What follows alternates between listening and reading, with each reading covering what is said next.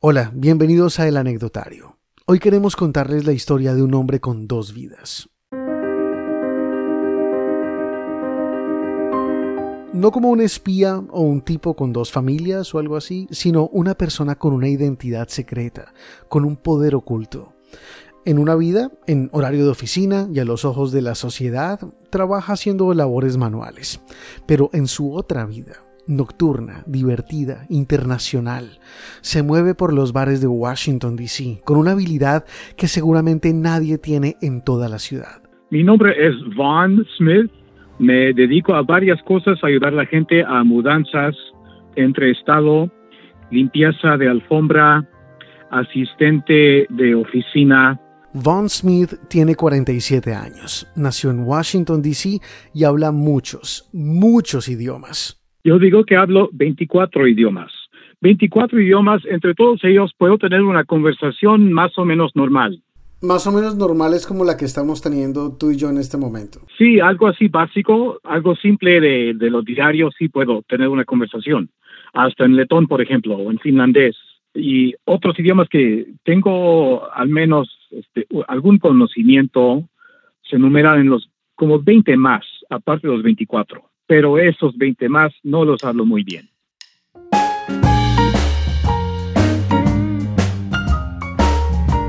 O sea, Vaughn habla unos 40, 45 idiomas, 24 que domina y otros 20 que habla más o menos, que no habla bien bien. Los que hablo bien bien son español, el portugués, rumano, ruso, checo, eslovaco, búlgaro, y inglés. ¿Y cuál es tu idioma favorito, el que más te gusta de todos? Mm, tengo tres que son favoritos. Eh, eh, mi idioma natal, lo que es el náhuatl, lo que es que proviene del centro del, centro de México, el idioma que hablaban los aztecas. Ese idioma me fascina y es parte de mi cultura. También me, me gusta mucho el finlandés.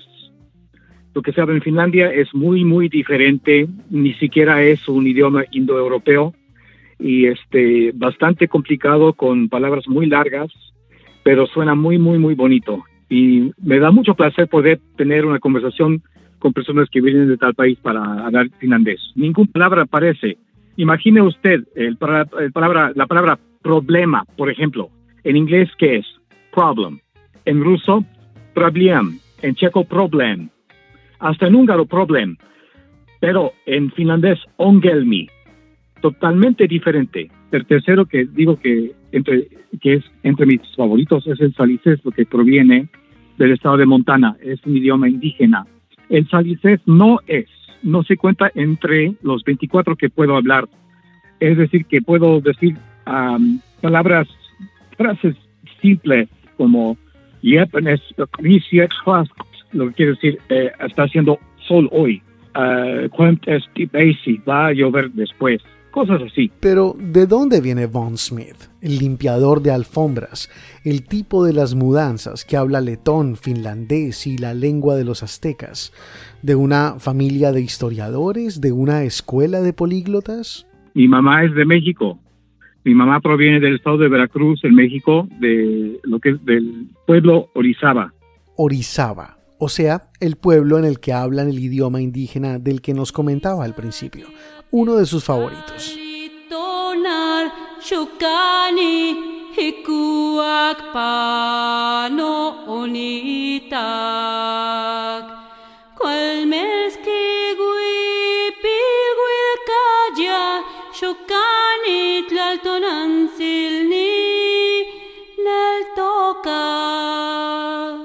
Ese idioma se llama náhuatl, es ese idioma que, que fue, que ha tenido más éxito durante, durante los últimos siglos en lo que es el territorio mexicano. Eso hablaban los aztecas, muchas, muchas palabras que utilizamos hasta en, español y hasta en inglés, por ejemplo, chocolate, este, tomato, tomac, provienen de, de náhuatl igual, del mismo idioma. Chocolate, que es el chocolate. Tomac es jitomate. Tizac, que es el tiza, y esa palabra llegó hasta España. Se utiliza la palabra tiza en España que proviene del náhuatl.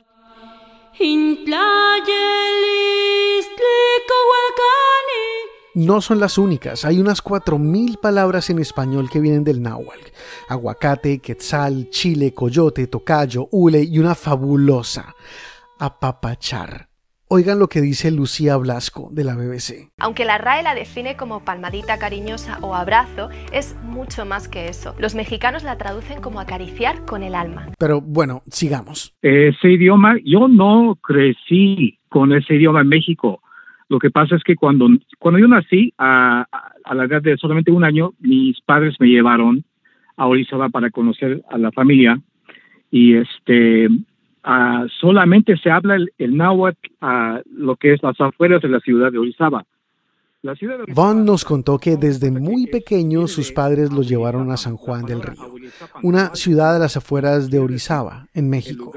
Allí vio a los niños jugar y hablar en náhuatl, y aunque no les entendía nada de lo que hablaban, siempre quiso volver y hablar con ellos, aprender la lengua de sus antepasados. Lo puedo hablar más o menos bien, no a la perfección, digamos, pero sí lo puedo, sí puedo tener una buena conversación en el náhuatl. Es decir, Von no tiene una formación académica especializada en idiomas, no se educó en colegios internacionales, ni es hijo de un embajador, ni creció viajando por el mundo.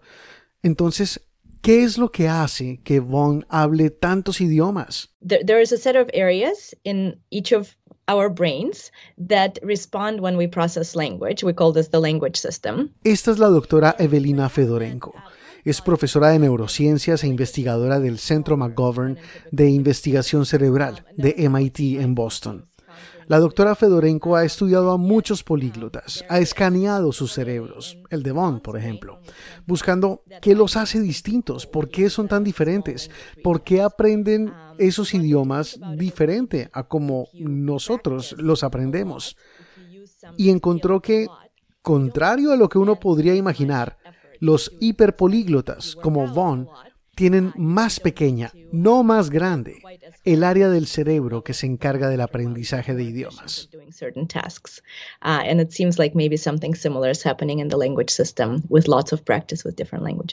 Entonces, ¿cómo funciona el cerebro de Vaughn? ¿Qué proceso sigue en su cabeza cuando quiere aprender un nuevo idioma? ¿Se lee un diccionario? ¿Se pone a jugar en Duolingo?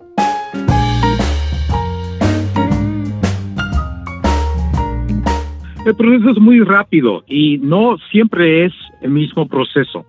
Por ejemplo, si yo, ¿cómo lo diré? Para un ejemplo, yo cuando empecé a hablar el búlgaro, el búlgaro fue así que me encontré con unos estudiantes en mi escuela, de, en mi escuela secundaria, así nada más, dos estudiantes mujeres que entre sí hablaban el búlgaro y por curiosidad, por interés, les pregunté qué idioma están hablando y eso me lo dicen. Ya, ya en ese tiempo yo ya tenía conocimiento con el ruso y son, ah, son lenguas familiares, ¿sí? Les pregunté cómo se dice, cómo se cuenta desde 1 a 10 y pues me semblaba muy parecido a lo que son los números rusos y así que fácilmente los aprendí y nada más ahí estoy preguntándoles cómo se dice esto y así memorizando muy rápido las palabras de una vez casi casi la primera vez que escuchaba las palabras me, las memorizaba. Y este, el búlgaro lo aprendí muy rápido, ya gracias a eso de que yo ya eh, tenía este, la, la habilidad de hablar en ruso. A mí me encanta como Von cuenta esto como si fuera cualquier cosa, como si fuera por la calle y se tropezara con los idiomas. Bueno, ya sabes, una cosa lleva a la otra, estás hablando ruso y cuando menos te das cuenta, pim pam pum y terminas aprendiendo búlgaro. Por ejemplo, el inglés como es idioma germano, con eso se facilita más o menos a aprender el holandés, por ejemplo, que el holandés es, es como el, el alemán, el holandés, pero es más cercano al inglés y saber inglés facilita mucho el aprendizaje del holandés, del noruego, del sueco y del danés, lo que son este, idiomas con gramáticas muy simples, muy este, sencillas. Me cuesta un poco más trabajo para aprender este, alemán, pero uno, si ya sabiendo inglés, hablando inglés, se da cuenta de, las relaciones entre las palabras hand, por ejemplo, quiere decir mano, en, en alemán que es hand finger igual dedo, finger. Este, hay muchas palabras que parecen más o menos que se le hace muy fácil. Yo, yo ya, eh, así como yo ya hablaba español cuando empecé a, aprender portugués en la secundaria, igual entre amigos que venían desde San Paulo. Se me hizo muy, muy fácil aprender el portugués ya que sabía español. Luego el rumano igual. Luego, muchos años después, decidí estudiar el italiano y el catalán igual. El conocimiento de español facilita mucho el aprendizaje de los idiomas que son romances. Vivir en Washington, D.C. le facilitaba mucho las cosas, porque podía ir a un bar y encontrarse con delegaciones políticas, funcionarios de embajadas, visitantes de cualquier parte del mundo. Seguramente sería mucho más difícil encontrar con quien hablar húngaro o checo si viviera en Quito o en Buenos Aires. En Washington siempre hay mucha gente de todas partes, y si no se las encuentra muy seguido, siempre puede volver a repasar sus viejos apuntes, como si fueran los cuadernos de antiguas clases. Por ejemplo, me contó que un par de veces al año ojea su libro de catalán, como para que no se le olvide. Aprendo con libros, puede ser un libro de gramática que simplemente enseña y está escrito en inglés. Learn Catalan, por ejemplo. Este, escucho radio por internet, por ejemplo. Ah, hay estaciones de radio que se puede hacer un live stream en, en el laptop y escuchar, escuchar música. A veces mis amigos mismos me han regalado cassettes o discos, discos compactos, CDs con música de su país y ahí voy estudiando, este, escuchando la letra y así me puedo fijar qué es lo que significan las palabras.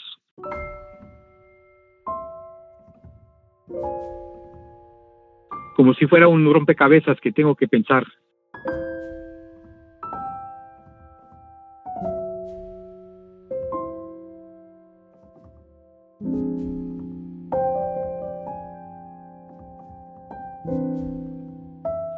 para aprender idiomas no usa ningún sistema revolucionario o una superplataforma costosa de idiomas.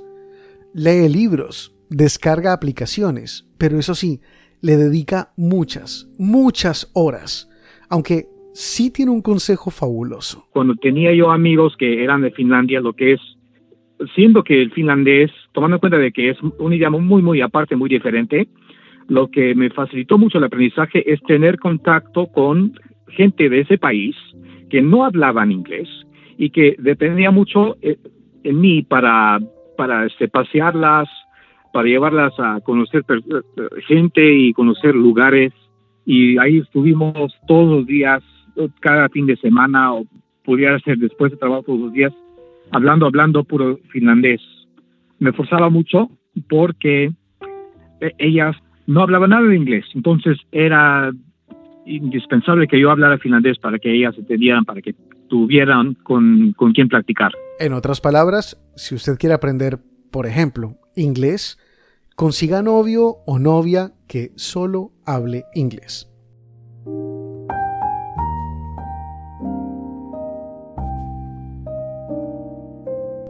Don, ¿y no se te mezclan los archivos en la cabeza? ¿No estás un día hablando con unos amigos en alemán y terminas hablándoles en letón o en holandés? A veces eh, me, yo me confundía, me cruzaba las palabras, por ejemplo, entre idiomas similares. Por ejemplo, el alemán con el holandés. Eh, apenas estuve aprendiendo el idioma, ¿sí? ¿Se explico bien? Luego, por ejemplo, me confundía el rumano con el italiano, eh, eh, el italiano cuando empecé a, leer libros en, el italiano o estudiar. Yo aprendí primero el rumano, luego el italiano y este noté noté muchas palabras similares entre los dos idiomas que a veces me confundía, pero solamente en el, empezar ya este una vez este acostumbrándome a hablar el idioma de por sí se me pierde esa confusión y ya no, ya no tanto hago los errores de confundir palabras o mezclar palabras de otros idiomas. Bueno, ya eso es otro nivel, porque también las escrituras de muchos son diferentes, tienen otro alfabeto. El ruso serbio, el búlgaro utilizan este el alfabeto cirílico, lo que son parece griego, como si fueran este, letras, son otras letras. Y eso fue, eso sí, este, se me hizo un reto para para acostumbrarme y aprender este, la pronunciación de todas las letras y, acostumbrarme a utilizar y leer un alfabeto distinto, completamente diferente. si ahorita estamos hablando de, del georgiano, lo que todavía tiene su, su propio alfabeto, eso ya es un poco más difícil. El árabe igual, yo estudié el árabe un año en la secundaria en Wilson High School en Washington y ahí me enseñaron bien cómo escribir y leer el árabe. Igual el, el sinhalés que proviene de Sri Lanka, de, de, la isla de Sri Lanka, al sur de India, tiene su escritura um, distinta que es un poquito más complicada porque hay muchas, muchas letras. Igual otro idioma que se llama Amhares el, el, o el Amhárico, que proviene de Etiopía, tiene su escritura igual. Yo tengo conocimiento hasta la fecha con, con 10 sistemas de escrito, de escritura. Me falta aprender bien cómo escribir este, el katakana y el hiragana en japonés. Eso lo estoy aprendiendo todavía hasta la fecha. Y no he estudiado muy bien lo que es el kanji o lo que es este los símbolos en el mandarino, por ejemplo. Eso sí me, me ha costado mucho trabajo, pero no tampoco no le he prestado tanta atención hasta la fecha.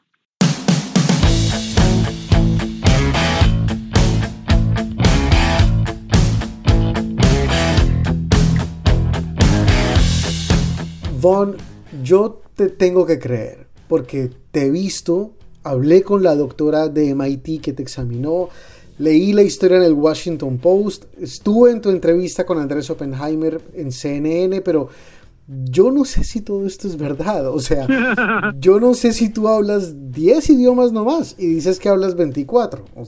O sea, esto es muy difícil de comprobar en una o en varias entrevistas.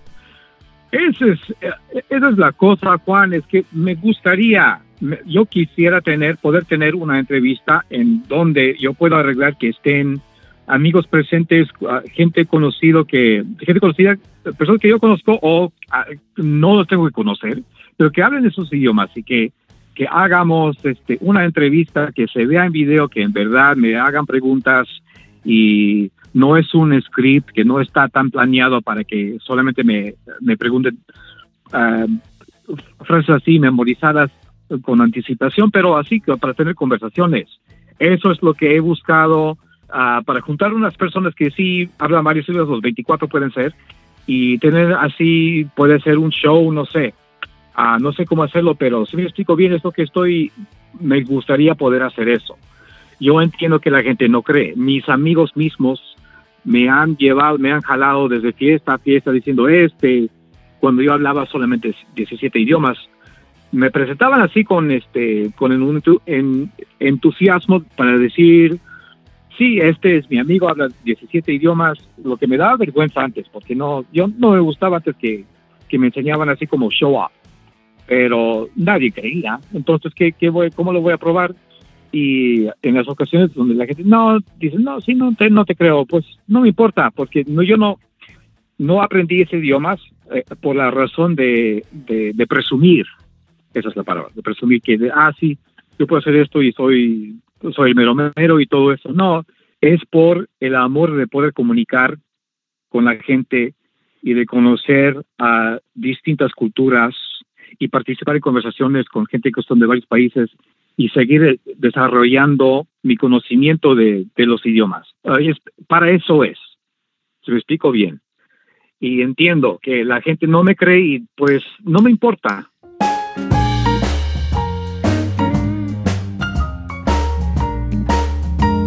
El estudio de MIT no arrojó una respuesta contundente sobre por qué los hiperpolíglotas aprenden como aprenden, pero al parecer sí hay un superpoder detrás de todo esto.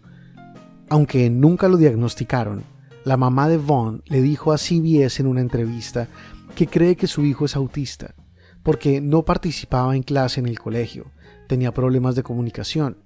Y el mismo Vaughn dijo que tenía dificultades para expresar sus emociones o interpretar las de los demás. Y personalmente me gusta mucho pensar que es eso, un superpoder, porque además Vaughn no se lo cuenta a todo el mundo. Trabaja limpiando alfombras, haciendo mudanzas, labores manuales, pero sus clientes nunca se enteran, no se dan cuenta de su identidad secreta, de que es el hombre que habla 24 idiomas.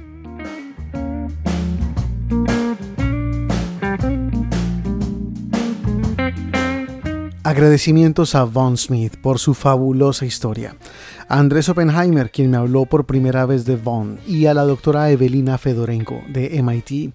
A propósito, a raíz del artículo que escribió la periodista Jessica Contrera en el Washington Post sobre Von Smith, el lava alfombras que habla 24 idiomas, la doctora Fedorenko nos contó que varios padres se han acercado a su instituto en Boston para pedir que estudien a sus hijos, que también están hablando varios idiomas a la vez. La música de este episodio es de Adam Saban, Afternoons y Renderings.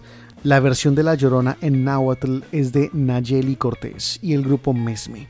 El diseño de nuestro logo es de Tomás Santander.